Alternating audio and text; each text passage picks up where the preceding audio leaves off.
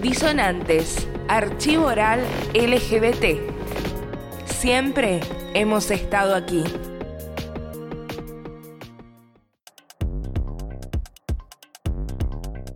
Mi nombre es Humberto Eugenio Cesano.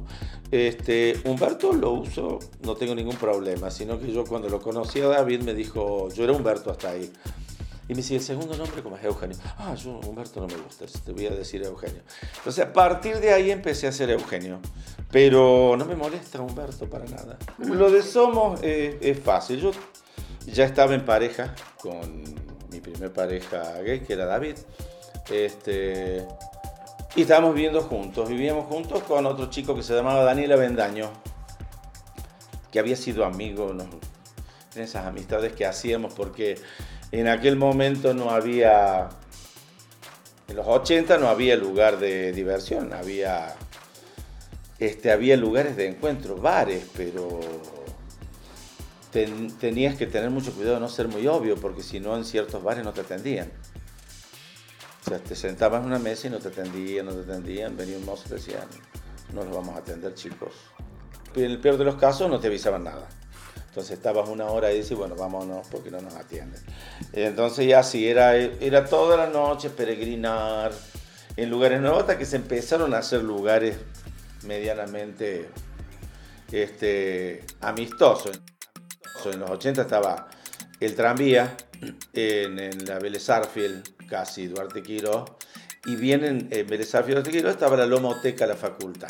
El dueño vive todavía. Bueno, ese era un lugar prácticamente obligado, pero éramos todos 19 años, 20 años, no teníamos plata, no teníamos trabajo, entonces íbamos a perder tiempo, nos sentábamos en la mesa de alguien que consumiera, tampoco nos dejaban beletearnos mucho dentro del lugar, este, eh, el dueño tenía unos mozos que eran de terror, este, que mantenían un poco el orden también en ese caos pero eran los lugares de diversión. Después había este, fiestas en departamentos.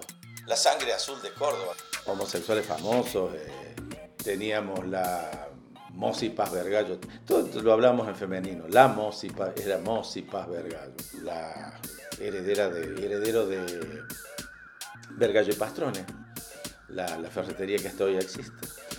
Y después, bueno, tuvimos este, a pero un montón de personas que tenían un, digamos, un estilo de vida bastante bueno, vivían en departamentos propios, qué sé yo, entonces ahí se organizaban pequeños, pequeñas fiestas con shows que nunca era de mucha gente y tenías que ser invitado, digamos, y tenías que reunir una serie de condiciones como joven, bonito y, y un montón de cosas más. Que todos fuimos en algún momento jóvenes y bonitos. De ahí en más, bueno, este, yo a los 19 años salgo de mi casa, me voy a vivir solo, paso por pensiones, ta, ta, ta, ta, ta, que bueno, en algún momento me lo encuentro a David, nos vamos a vivir juntos. Peregrinamos por pensiones, por departamentos, ta, ta, ta, ta, ta. David no se quería venir a vivir conmigo porque él tenía que desprenderse de su, de su familia también. Hasta que, bueno, lo logro traer conmigo y nos, nos vamos a vivir juntos. Ahí lo incorporamos a Daniel. Yo trabajaba en una empresa era viajante. La empresa tiene en ese momento, fue la época de Celestino Rodrigo, tuvo que, Rodrigazo, tuvo que achicar las empresas, todo lo demás, yo era el más nuevo, me achican a mí, me echan con una buena indemnización, entonces, bueno, quedaba que, este, qué hacer. Entonces, bueno, la idea era un boliche. Y ahí lo armamos en la calle Jujuy, al 329, entre Santa Rosa y Rioja. Este, bueno, ahí ponemos el, primer negocio, eh, que nos va bien, nos va mal, pero en realidad fue el más céntrico de todos para el momento. Para el momento se buscaban locales ocultos en calles, en callejones, en, en pequeños espacios, en lugares donde no se veía mucho. El primer Piaf nace en Rioja y Santa Fe. Ahora hay un edificio, antes había una casa vieja. Eh, que era relativamente pequeña, pero fue, digamos, uno de los primeros lugares. Antes de Piaf hubo, otro muy bueno que estuvo sobre la cañada, cerca del Mercado de las Pulgas, que se llamó Zeppelin.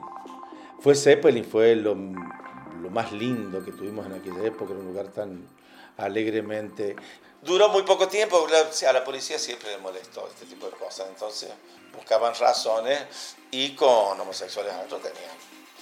Antes de eso hubo otros también, por Vélez el frente del arzobispado, María Castaña, hubo varios lugares, el Cine Ángel Azul que tenía un bar, hubo Petrusque en la peatonal, este, hubo varios lugares que eran así, lo que llamarían lugares friendly, no, eran definitivamente gay, pero reunían gente del arte, de, de la comedia cordobesa en aquel momento, gente que andaba por la noche, porque este, para relacionarte tenías que andar de noche en algún lugar.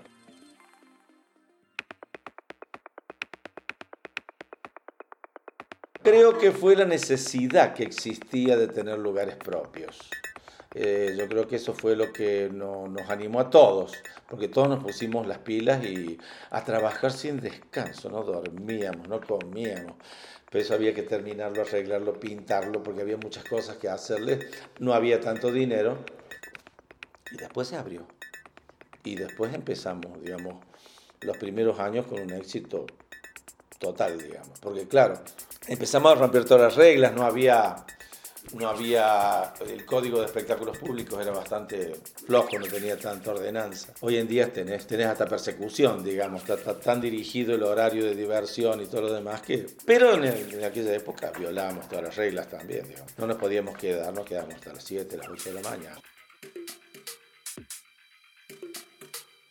En aquel momento travesti era una palabra, era mala palabra. O sea, si vos decías travesti, todo el mundo o sea, la, la expresión trans no, no, existía. Entonces, decías travestis y todo el mundo, no, no, no, no, por favor, Eugenio, no dejes entrar nunca travestis acá. Hasta que, bueno, ahí conocí a, un gay que ocasionalmente se travestía, que era eh, Jorge Luis Bento, la mona un personaje, ya que, o sea, de mal carácter, todo lo solucionaba con golpes, este, con pelea, era toda una cuestión así todo el tiempo. Y a cachetazos, siempre me acuerdo que, Mona, digo, ¿por qué tenés que pegarle? ¿Por qué?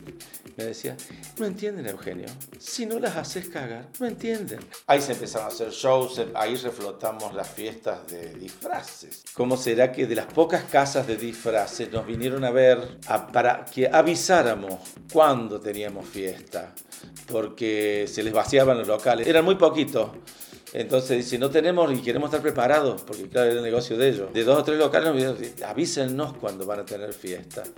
Entonces, bueno, teníamos que avisar. Todo en general con, con mucho éxito, porque o sea, era como abrir una, una puerta y hay que acordarse que en esa época también existían los lentos. Entonces, claro, se chapaba, se toqueteaba, sí, eso era, no solamente era chupar, era, era todo el paquete junto.